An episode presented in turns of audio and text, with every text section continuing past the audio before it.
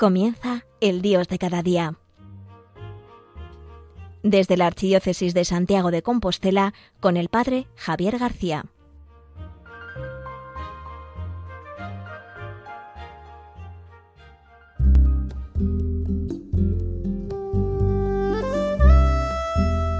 Muy buenos días a todos. Hoy celebramos el día de la presentación de Jesús en el templo, popularmente conocido como el Día de la Candelaria. Y este día en la iglesia se halla muy vinculado a la vida consagrada. Y alguno se preguntará a lo mejor por qué razón se haya vinculado a la vida consagrada. Pues fíjate, el día en que Jesús es presentado en el templo por sus padres José y María, ese día es entregado a Dios como primicia, es entregado a Dios mismo. Por eso lo llevan al templo, para presentarlo y para entregarlo, como todo primogénito. Y la vida consagrada nos habla de lo mismo. La vida consagrada es ser todo de Dios, ser todo de Jesús, pertenecerle. Por eso todos los religiosos y religiosas, su misión ante todo y su vocación primera es ser de Jesús, pertenecerle a Él. Por eso en la iglesia vemos y comprobamos que este ser de Jesús es una imagen. Todos los religiosos nos hablan de la vida eterna. Ser todo de Jesús significa ser de Él y para siempre, como será así cada uno de nosotros en la vida eterna, que seremos solo de Jesús. Por eso la vida consagrada muchas veces decimos que es una vida profética, porque nos muestra lo que será la vida eterna a cada uno de nosotros. Lo que viviremos nosotros para siempre, ellos ya lo comienzan a vivir en este mundo, siendo de Jesús ya desde ahora lo que nosotros seremos siempre eternamente. Por eso también la vida consagrada nos habla de la mirada a lo fundamental, a lo importante en un tiempo en el que vivimos muchísima dispersión, que estamos súper dispersos, que estamos atentos a mil cosas que nos llaman la atención, a mil cosas que demandan nuestra atención, la vida consagrada nos habla de lo fundamental, de lo principal, de lo primordial, de centrarnos en Jesús. Por eso un religioso ante todo es una imagen profética, porque nos habla de lo único importante, como Jesús le dijo a María, cuando su hermana Marta se quejaba de que qué hacía que no la ayudaba, y Jesús le decía, María, has cogido la mejor parte. María estaba a los pies de Jesús escuchando su palabra. Lo fundamental hace referencia también a vivir con pasión el gran ideal. El gran ideal es ser todos de Jesús, todo enteramente de Jesús. Y vivirlo esto no de cualquier manera, no con amargura, no con tristeza por lo que se deja, sino vivirlo con una gran pasión, con una gran fuerza. Por eso hoy te invito a centrar la mirada en lo esencial, en Jesús, y centrando la mirada en Jesús, apasionarte. ¿Qué es la vida si tienes a Jesús? ¿Qué es lo que vale la vida? Pues tener a Jesús significa cambiarlo todo. Teniendo a Jesús lo tenemos todo, absolutamente todo. Te invito ahora a escuchar este canto en el cual le decimos a Jesús, te alabaré, te glorificaré, mi buen Jesús. Deseo alabarte y glorificarte toda mi vida. En todo tiempo, Señor, nuestro corazón te alabará,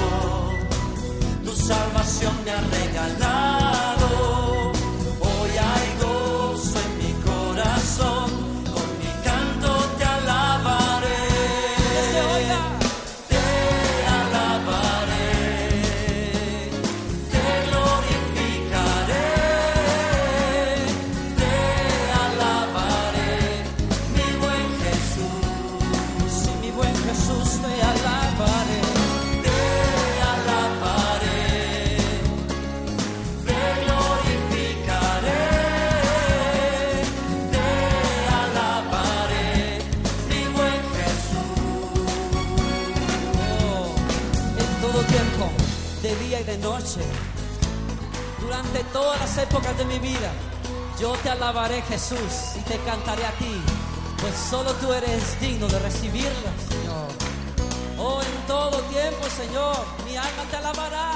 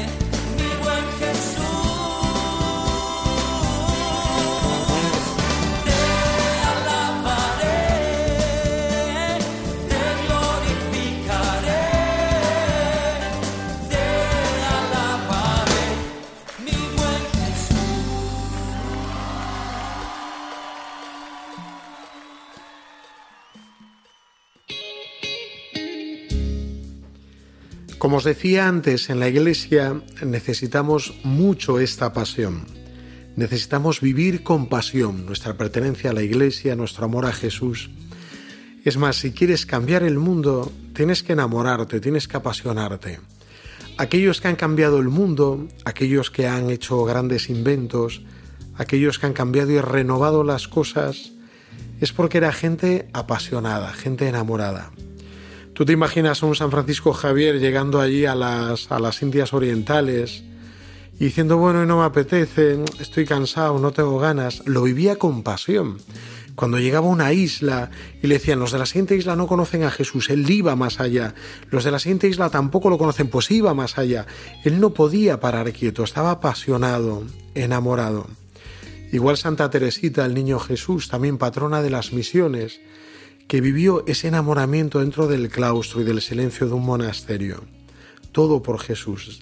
Decía ella, hasta recoger un alfiler, si lo hacemos con amor, redime el mundo.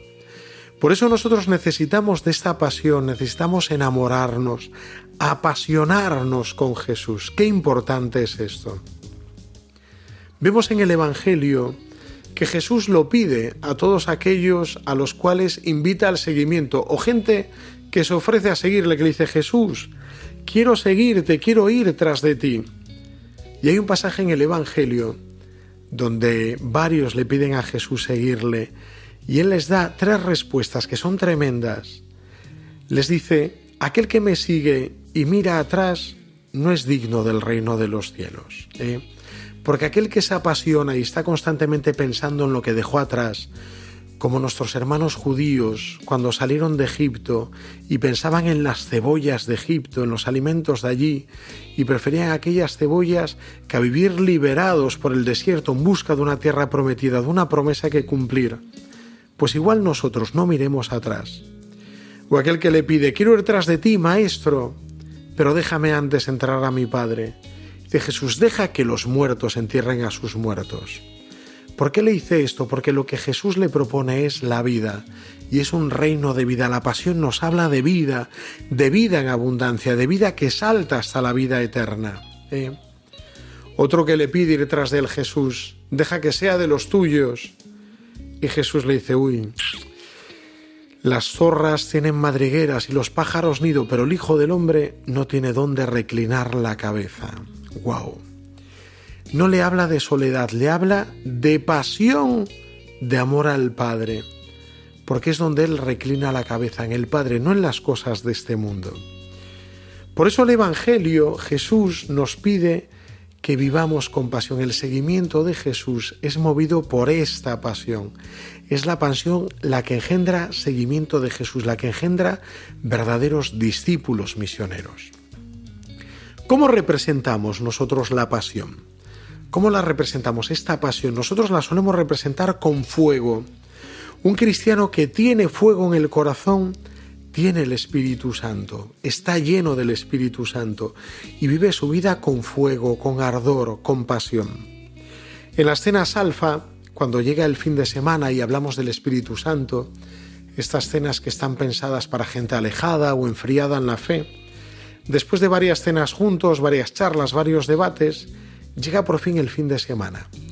Y una de las charlas es, la charla de la noche es cómo llenarnos del Espíritu Santo. Y esta charla comienza con una imagen que es muy sugerente, que yo la he podido predicar muchísimas veces, que es la diferencia que existe entre un cristiano que tiene fuego porque está lleno del Espíritu Santo y un cristiano que no tiene fuego en su corazón. Yo creo que muchos de vosotros recordáis cómo eran esos calentadores de butano de las casas, eh, que teníamos normalmente encima del fregadero. Tú abrías el butano, encendías el calentador y el calentador permanecía con una pequeña llama encendido echando ahí fuego, ¿no? Hasta que cuando ponías en marcha el agua caliente en el fregadero, en el baño, en la ducha y tal, de repente aquello empezaba a tener un ruido, empezaba a temblar y salía una hoguera, una, una gran llama. Aquella pequeñita llama de repente se transformaba en un gran fuego, ¿no? Pues esto es lo mismo, la diferencia que hay entre un cristiano que no vive lleno del Espíritu Santo, este fuego, de esta pasión, a un cristiano que vive lleno del Espíritu Santo. El cristiano que vive lleno del Espíritu Santo es como ese calentador que ha activado el agua caliente y que empieza a hacer ruido, a levantar fuego, a levantar una llama que inflama todo. ¿eh? No podemos vivir con esa pequeña llamita ahí encendida, como si fuera una pequeña llama que se puede extinguir con un soplo. Necesitamos ese fuego. Por eso hoy te pregunto, ¿vives tu fe con pasión? ¿Vives tu relación con Jesús con verdadera pasión? Porque es una amistad, es un fuego el que debe llenar tu corazón. ¿Hablas con Él y de Él con pasión o no lo vives con pasión? A la iglesia le sobran rutinas y le falta mucha pasión. Porque la iglesia somos cada uno de los cristianos que nos falta esta pasión, este fuego. Hoy te invito a pedir especialmente este fuego, porque este fuego no es fruto eh, de nuestro esfuerzo, nuestro trabajo, de nuestras virtudes, sino que es fruto de la presencia del Espíritu Santo en nuestro corazón. Cuando nosotros aceptamos el Espíritu Santo y dejamos que llene nuestro corazón, que llene nuestra existencia, genera fuego. Vamos a pedir ahora con esta canción que llene, que nos llene a nosotros de fuego, de este fuego de lo alto, de este Espíritu Santo que lo quiere quemar todo. Vamos a cantarlo y mientras lo cantamos, te invito a pedirlo, este fuego, esta pasión capaz de llenarlo todo.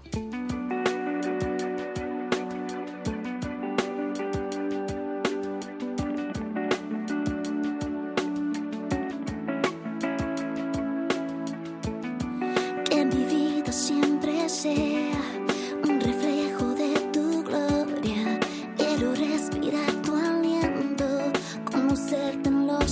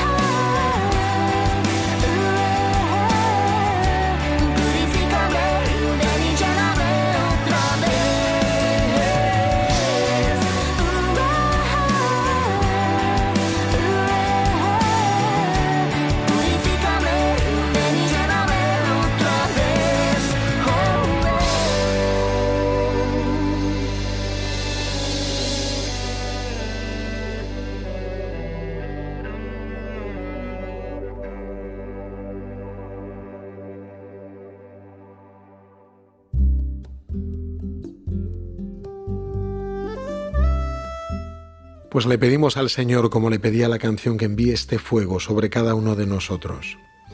Un cristiano tiene que quemar lo que toque, esto es, tiene que contagiar. En el fondo, esto es la evangelización, el contagio. Estos días que estamos muy preocupados por no contagiarnos, por no contagiarnos por cosas malas, ¿eh?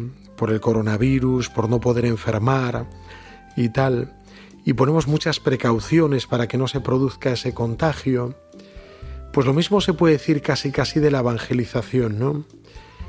La evangelización en el fondo también es contagiar. La gente a veces también pone muchos remedios para no contagiarse, para no dejarse tocar por Dios, ¿no? Porque te va a cambiar la vida, porque te va a pedir cosas, porque te va a dar una vida nueva, una vida distinta. Pero fíjate, este contagio es un contagio bueno, no es un contagio malo, como los que nos enferman, sino que es un contagio que nos da la vida. Por eso un cristiano tiene que contagiar, tiene que quemar con su propia vida, no solo con su predicación, sino con su vida. Es aquello que le decía San Francisco de Asís a sus hermanos, no predicad, y si hace falta, decid algo, ¿no? Pero predicad sobre todo con vuestra vida, con lo que vivís, con lo que testimoniáis.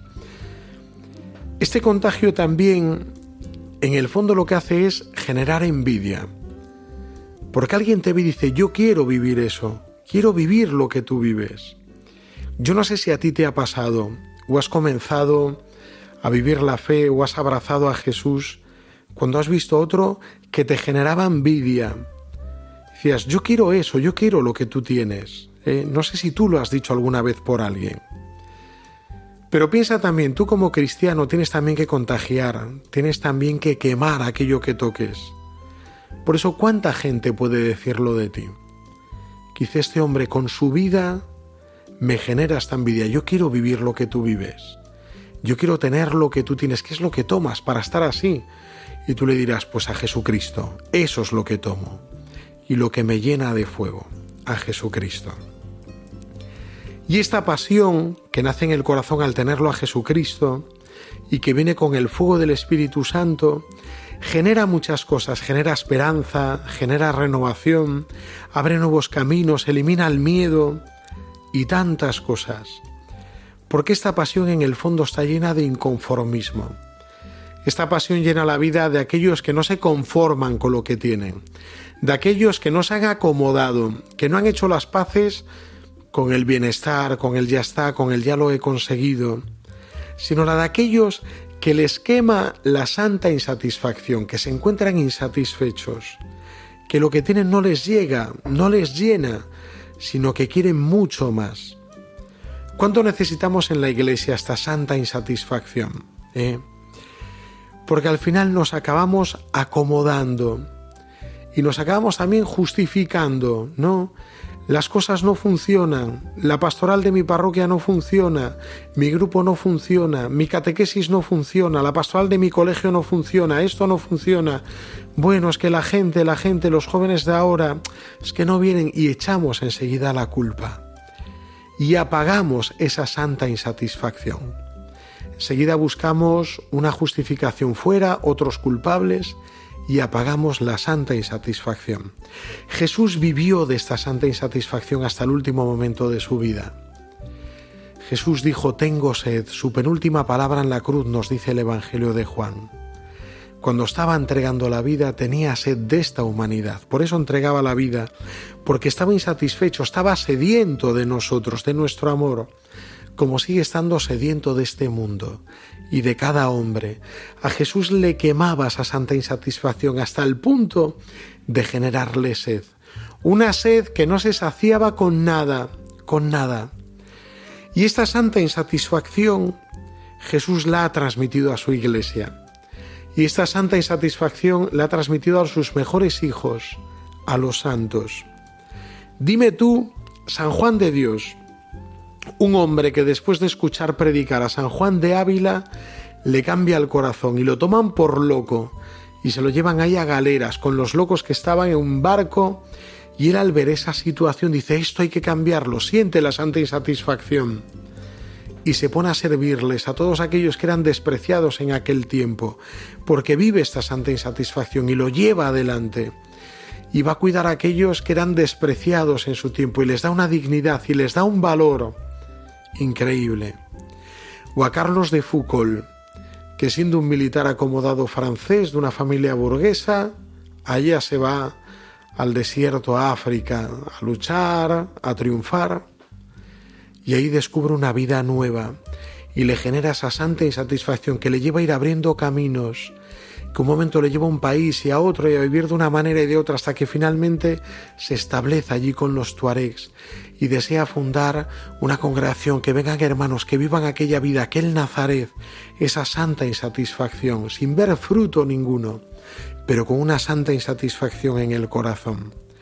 O a Santa Teresa de Jesús, que después de tantos años acomodada en el monasterio de la Encarnación de Ávila, con 40 años, ya en la edad de la madurez, donde uno no tendría ya nada que aprender sino vivir de rentas, en este momento siente esa santa insatisfacción y comienza su andadura como reformadora del Carmelo. Increíble lo que ella vive.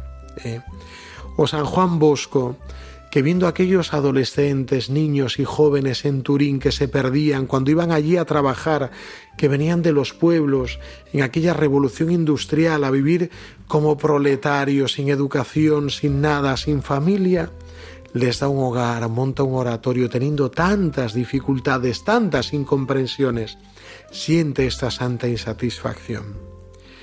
Todos los santos han sentido esta santa insatisfacción. Hoy te invito a que no la acalles.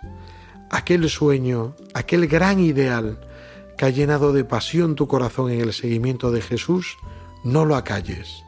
Dale rienda suelta. Deja que el Señor hoy te hable, que te queme interiormente.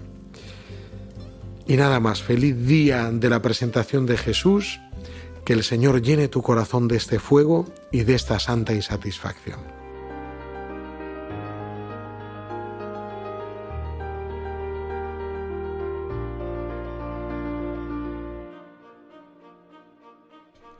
Han escuchado El Dios de cada día desde la Archidiócesis de Santiago de Compostela con el Padre Javier García.